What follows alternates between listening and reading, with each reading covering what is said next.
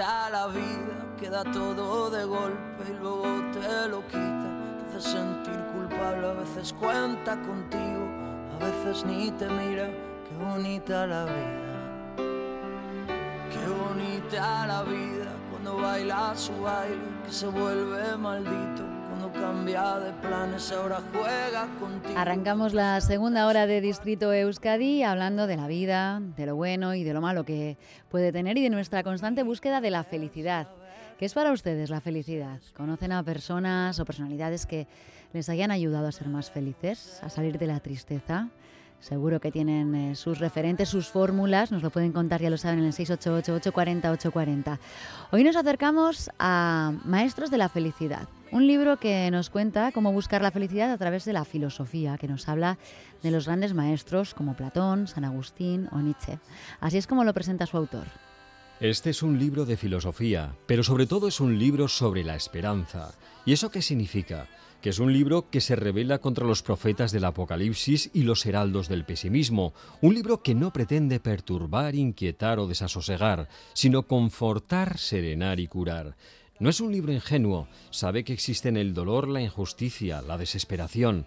El mundo soporta grandes calamidades, hambre, guerras, epidemias. El sufrimiento no es algo lejano que afecta tan solo a los países hundidos en una pobreza crónica y sin esperanza. Para toparse con él, a veces no es necesario salir del portal. Vamos a saludar ya a Rafael Narbona, escritor, profesor de filosofía jubilado, crítico literario y autor de seis libros. El último este Maestros de la Felicidad de Sócrates a Víctor Frankl, un viaje único por la historia.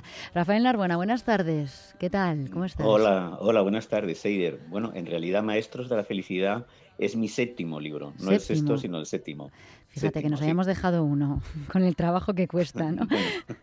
bueno, pero este libro eh, sabíamos que hace tiempo que querías escribirlo, ¿no? ¿Qué ha supuesto para ti? Hombre, este libro ha sido como la culminación de una trayectoria que empezó en el 2014, cuando publicó mi primer libro, y yo siempre tuve en mente escribir algo así. El primer libro que saqué, Miedo de ser dos, era un libro que estaba marcado todavía por la angustia, por la depresión. Yo había pasado por varias tragedias personales y familiares y me había quedado atrapado pues en la desesperanza, en la ansiedad y yo mm, no me resignaba ¿no? a estar de esta forma. Y hablando con, con Javier Goma, pues le hablé de la, de la, importancia de que aparecieran obras a favor de la esperanza, a favor del optimismo, con argumentos a favor de la vida. Y bueno, cuando hace dos años Penguin se puso en contacto conmigo y me pidió un ensayo, yo consideré que había surgido la oportunidad de escribir esta obra que es un poco, recoge toda mi vida, ¿no? Yo he cumplido hace poco 60 años, me he enfrentado a, muchas cosas y esta obra también se puede interpretar como una especie de balance vital y como un canto a la vida. Mm, sí, es un ensayo, pero podemos decir que es casi una novela en la que nos cuentas cómo la filosofía te ha salvado la vida. Claro, o sea, yo no quería escribir un libro académico, no quería escribir una introducción a la filosofía, por eso he prescindido de las notas al pie, la bibliografía solo se puede consultar a través de un código QR y además, pues la obra está salpicada de episodios autobiográficos. Yo perdí a mi padre a los ocho años de un infarto, además estaba hablando conmigo, mi padre era escritor y bueno, aquello ya marcó mi vida. Años después, cuando cumplí 20, mi hermano mayor se suicidó. Entonces, bueno, se fueron acumulando problemas, tragedias. Incluso últimamente, después de publicar el libro, le han diagnosticado a mi mujer un cáncer, afortunadamente curable, ¿no? Pero ha sido un nuevo golpe. Y yo tenía la idea de que la felicidad no es algo que viene del cielo, ¿no? Es algo que un poco se construye. O sea, la felicidad es una decisión, es una actitud vital. Ser feliz cuando todo te va bien es una reacción natural. Lo difícil mm. es tener una actitud positiva ante la vida cuando ésta te golpea, ¿no? Con especial saña. Entonces, pues bueno, teniendo en cuenta que somos, somos finitos, al margen de que unos tengan esperanza, otros no, en una vida sobrenatural, eh, desperdiciar el momento, desperdiciar la vida, mm, vivir hundido en la, en la angustia, en la depresión, es, algo terrible, ¿no? Porque yo creo que el sufrimiento psíquico es una de las experiencias más desoladoras que existen. Entonces yo he querido escribir un libro que diera argumentos, como hizo en su momento Víctor Frank, que había pasado por un campo de exterminio, donde había perdido a su mujer, donde había perdido a sus padres, argumentos pues a favor de la vida de una persona, como decía Víctor Frank, no puede elegir sus circunstancias, pero sí puede elegir la forma de afrontarlas. Y, sabes bien cómo, cómo, transformarlo y de eso vas del libro porque em, tú conoces bien lo que es eh, sufrir una fuerte depresión. Eh, como has eh, mencionado, te han pasado muchas desgracias y desde muy pequeño a lo largo de toda tu vida. Em, te diagnosticaron trastorno bipolar y no era, era una, una, depresión y la medicación te hizo también mucho daño, ¿no? Sí, yo, yo ese tengo un tema, me indigna especialmente. Además, lo que me ha sucedido es una cosa relativamente habitual. Yo lo que tenía era una distimia, que es un trastorno depresivo persistente, que no es tan agudo como una depresión clínica y eso te permite continuar con una vida normal, pero que te crea un fondo de malestar y tristeza y que en algunos momentos se puede exacerbar, convertirse en una depresión mayor. Yo acudí a un psiquiatra pensando que me iban a ayudar, me mandaron antidepresivos tricíclicos y bueno, como ya se sabe, los antidepresivos son eutimizantes, euforizantes y en muchos casos provocan eh, cuadros de agitación que se confunden con un brote de euforia, con un brote de manía y entonces, pues bueno, con, por esto se han incrementado de forma, bueno, exponencial en un 300% los diagnósticos de bipolaridad y muchas veces es una bipolaridad iatrogénica provocada por la medicación. Eso sin contar que ahora mismo la, psiquiatría trabaja nada más que por síntomas, o sea, no tiene argumentos definitivos, no hay una analítica, no hay un TAC, no hay una radiografía que acredite un diagnóstico. Eh, realmente yo creo que lo que se llama enfermedad mental casi siempre es un cuadro de sufrimiento emocional, es la incapacidad del ser humano de enfrentarse a determinadas cosas, se ve desbordado por el dolor y su equilibrio se rompe. Y entonces medicalizar el sufrimiento, transformarlo en una patología, está provocando que, entre otras cosas, pues bueno, España es el país de Europa donde se consumen más ansiolíticos, más antidepresivos. No se les explica a los pacientes que, por ejemplo, los ansiolíticos, las benzodiazepinas, son muy adictivas. Ya los centros de desintoxicación eh, también de, de, heroína, de cocaína, también incluyen las benzodiazepinas. Y en los países del norte de Europa se está intentando incidir más en la intervención en el entorno y lo que son en alternativas eh, eh, psicoterapéuticas y menos en la química. Menos química y más filosofía, que es lo que te ha saludado también la música, la música de Bach, ¿verdad? Sí, a mí, bueno, yo, yo recuerdo un día que estaba terriblemente deprimido y que de repente pues empecé a escuchar la misa en si menor de, de Bach y estaba leyendo el diario de Etty que para mí ha sido muy importante. Y Etty Leson es una joven holandesa que murió en Auschwitz con 28 años y que no es tan conocida como Anne Frank, entre otras cosas, porque su diario estuvo pues desaparecido, bueno, sin publicar durante, durante 40 años. Y ella en vísperas de ser deportada a Auschwitz decía, yo a pesar de todo, a pesar de que mi cuerpo se va a pudrir en Polonia, pues sigo celebrando la vida, sigo creyendo en el hombre, sigo pensando que la existencia es algo hermoso, sigo creyendo incluso en Dios. Entonces, bueno, pues yo mientras leía estas páginas y al mismo tiempo escuchaba a Bach, pues tuve como una, lo que yo considero que es una experiencia mística, que no es una experiencia de contacto con lo sobrenatural, sino una sensación de conexión con la totalidad. Y pensé que la vida, a pesar de todo el sufrimiento que conlleva, pues es una oportunidad extraordinaria, ¿no? Simplemente el hecho de levantarse, poder contemplar el cielo, escuchar música, conocer el amor, conocer la amistad. Y, a mí, pues sí, la, música, la, lectura, las personas que me quieren, me han ayudado infinitamente más que la química, que solo me ha creado problemas y ha agravado mi estado. Y los maestros de la felicidad que para ti son Sócrates, Marco Aurelio, San Agustín, ¿por qué los consideras maestros? ¿Qué te ha enseñado Platón, por ejemplo? bueno, Platón, por ejemplo, me ha enseñado, a, entre otras cosas, a tener esperanza. Es uno de los primeros que habla de la existencia de, un mundo de carácter espiritual que está más allá del, mundo biológico y, sobre todo, repite las grandes lecciones de, de, Sócrates, ¿no? que, por ejemplo, la felicidad no consiste en acumular, en tener grandes bienes, sino en necesitar poco, que es preferible sufrir una injusticia que infligirla a uno de nuestros semejantes, que hay que conocerse a, uno mismo, que la sabiduría es el camino hacia la felicidad. Platón, que también tiene su lado oscuro porque políticamente era un reaccionario, pues me ha abierto muchos caminos, pero yo no tengo un filósofo de, referencia. Me parece además muy empobrecedor. Eso es como tener un catecismo o afiliarse a un partido político, ¿no? Pues como dice el gran líder, esto y lo otro.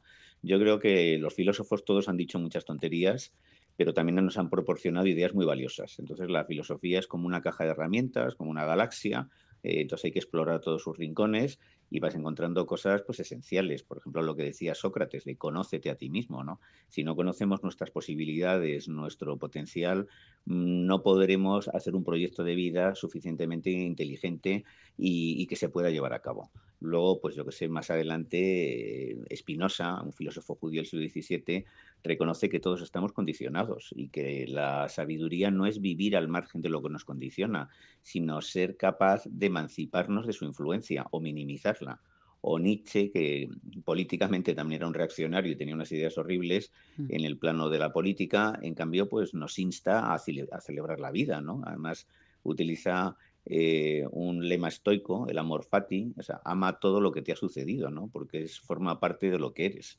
realmente, pues la filosofía es un campo amplísimo y yo creo que lo que hay que hacer es frecuentarlo entero e ir buscando en cada autor, como he hecho yo en este libro, por las ideas que nos ayudan a vivir mejor. En el libro dices que hacer felices a los demás, ayudar, cuidar, nos da felicidad. Así que este libro supongo que te ha hecho muy, muy feliz, ¿no? También.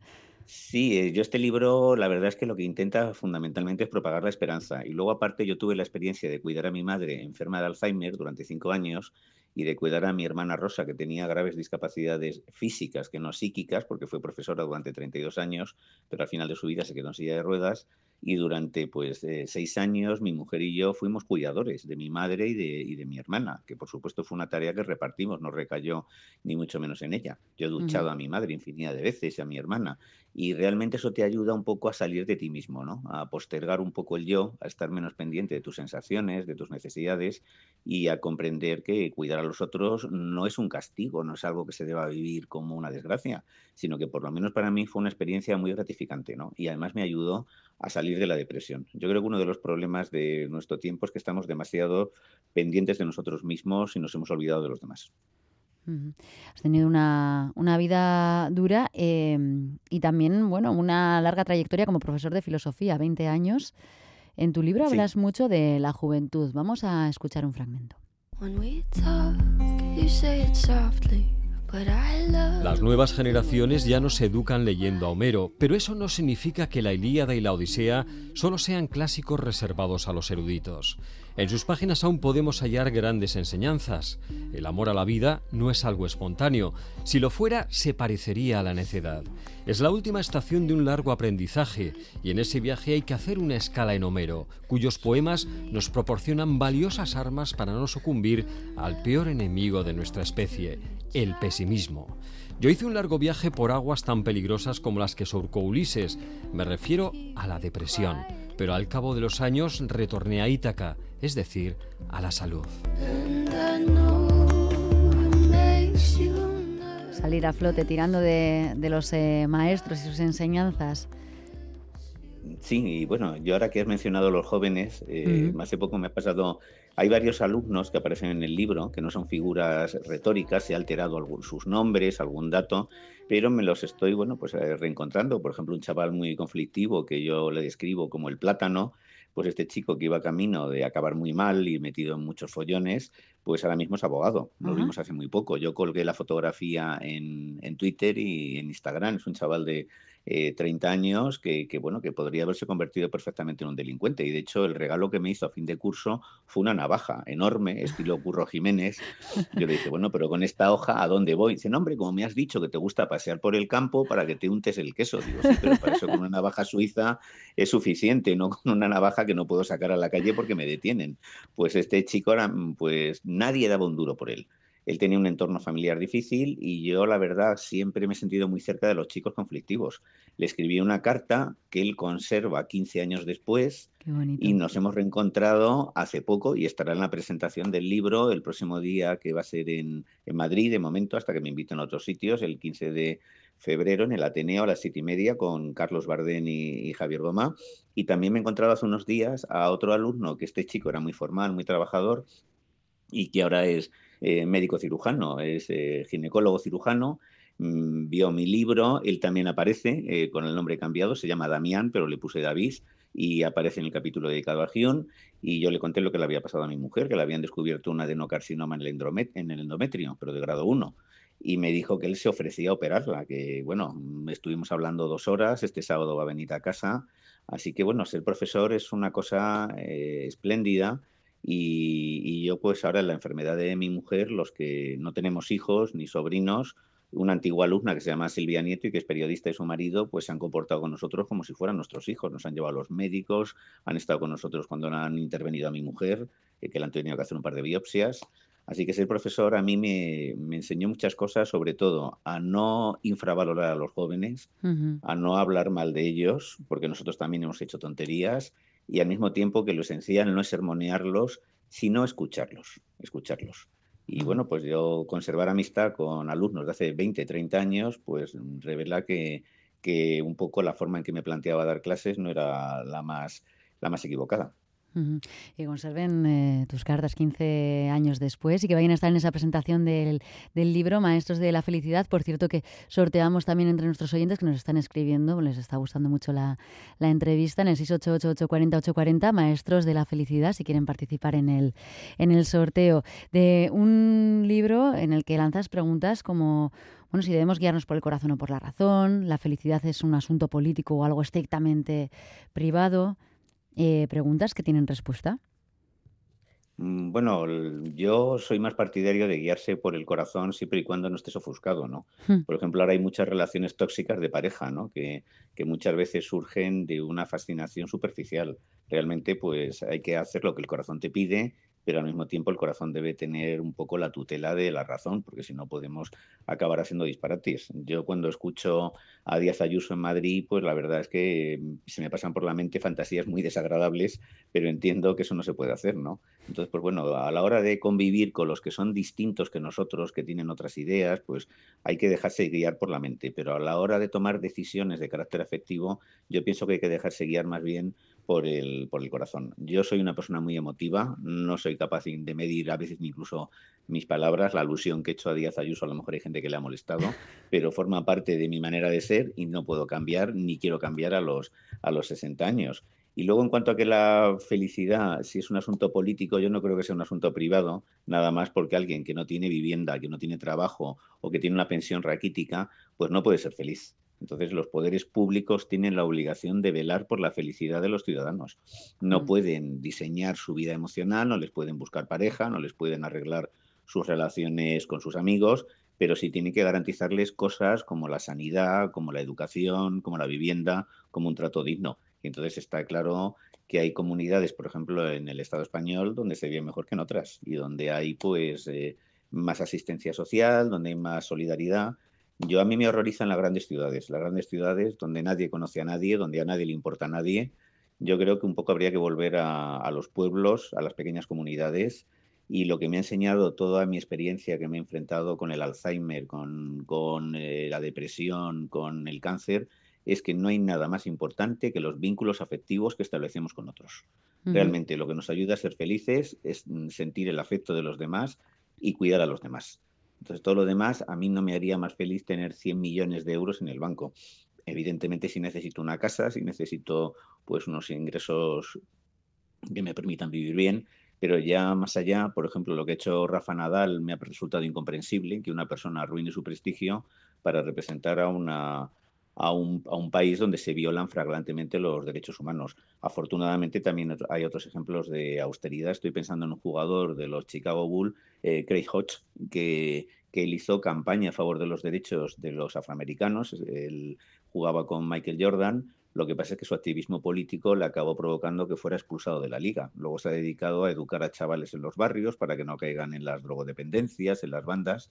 A mí me merece muchísima admiración alguien que lleva esa trayectoria y no puedo comprender la ambición desmedida de dinero en personas que ya tienen pues una situación muy desahogada, ¿no? Esa es otra, otra de las cosas que nos enseña la filosofía, que la felicidad consiste en desear poco, en no tener una ambición que nos convierta en esclavos de las cosas. Bueno, no, quien te conozca ya sabe que, sueles expresar tu, opinión, vamos, eh, con total libertad y sin morderte demasiado la lengua en, redes eh, sociales bastante activo. Por cierto, que he visto que el cartel de la Semana Santa sevillana tan comentado en este momento a ti te ha gustado, ¿no? Sí, sí, a mí me ha gustado. Yo nunca he escondido mis ideas, o sea, yo soy un escritor de, de izquierdas. Eh, no, no sé, me parece verdaderamente lamentable que, por ejemplo, con lo que está sucediendo en Gaza, eh, donde ya han muerto pues, más de 26.000 palestinos y el 90% son mujeres y niños, haya intelectuales que tienen resonancia, eh, que, tenga, que tienen acceso a los medios y no digan nada. una cosa es el intelectual orgánico, comprometido con un partido político. Yo nunca sería una persona de partido ni de iglesias, pero por otro lado yo creo que una figura pública debe tener un compromiso permanente con los derechos humanos. Entonces el silencio en algunas situaciones es una forma vergonzosa de complicidad. En cuanto al cartel, pues mira, yo me he alegrado. Yo sí soy un cristiano independiente acosado por la duda. O sea, yo no, a mí la moral de la Iglesia Católica y sus dogmas me, me producen indiferencia o a veces rechazo, pero sí creo que la figura de, de, Cristo, la idea de la resurrección, la posibilidad de que la muerte no sea el final irreversible de todo, pues plantea una utopía necesaria, ¿no? Incluso filósofos marxistas como Bloch o como, o como eh, Adorno, bueno, Adorno no, perdón, y como Horkheimer, pues desde una perspectiva materialista dijeron, hace falta para coronar el edificio filosófico un poco de teología. O sea, no puede ser que las víctimas, que no haya un mañana para las víctimas inocentes, para los niños que murieron en Auschwitz, que murieron en Ruanda, que han muerto en los diferentes genocidios que se han producido ahora mismo en Gaza. Entonces tiene que haber, pues la teología nos plantea un horizonte utópico que es totalmente necesario para que haya sentido, justicia y reparación en el cosmos. Eh, luego, en cuanto al cartel este, teniendo en cuenta la obsesión de los integristas católicos por el preservativo, por la homosexualidad, por el aborto y una serie de cosas, pues yo me alegro de que aparezca un Cristo luminoso, eh, un Cristo casi pop, que mm. transmite luz, que transmite vida y que no glorifica la muerte como esos cristos ensangrentados que describía Valle Inclán, ¿no? O Unamuno, ¿no? Llenos de cardenales, en, con el cuerpo deshidratado, ¿no? Pues yo me alegro de que haya salido pues, un, cuerpo joven, un chico guapo y una imagen luminosa. Y a los que les moleste, pues mira, me alegro el berrinche que se están llevando. pues eh, Rafael Narbona, se nos está acabando el tiempo y es una lástima porque tendríamos para comentar también bueno, las eh, críticas que estás recibiendo por parte de, personas tan dispares como Alejandro Sanzo, Carlos Bardén, Javier Gomá. Eh, este libro que está, ya digo, recibiendo muy buenas opiniones también en redes sociales, donde también pasan cosas bonitas, ¿no? Además de todas esos berrinches o críticas, ataques incluso que, vienes recibiendo por parte de la ultraderecha católica en, X, antes Twitter. Eh, me alegro mucho de que lo presentes con... ¿Sí? Perdón, también me ha puesto, así como he recibido elogios de Carlos Bardén, de Javier Gomá, de Lorenzo Silva, de Alejandro Sanz, también me ha puesto a parir Carlos Herrera y Jiménez Los Santos. Ah, bueno, lo cual para mí lejos, lo cual lejos de ser un agravio, para mí ha constituido también algo, un verdadero honor. Bueno, eh, elogios eh, a esta entrevista interesante que están escuchando nuestros oyentes en el 688-840 y muchos eh, participando ya en ese sorteo del libro Maestros de la Felicidad. Rafael Narbona, ha sido un placer. Muy interesante. Muchas gracias. El, placer ha sido mío. Muchas gracias por la conversación. Que vaya muy bien. Mata más gente el tabaco que los aviones. Y he perdido el miedo a volar. Y enciendo la faria de las grandes ocasiones. Y en la nube tengo un BMW y una PlayStation, tu foto y un par de postales. Sigue escribiendo donde quiera que tú estés. Felicidad, qué bonito nombre tiene. Felicidad, vete tú a saber dónde te metes. Felicidad cuando sales sola a bailar y toma dos copas de más y se te olvida que me quieren.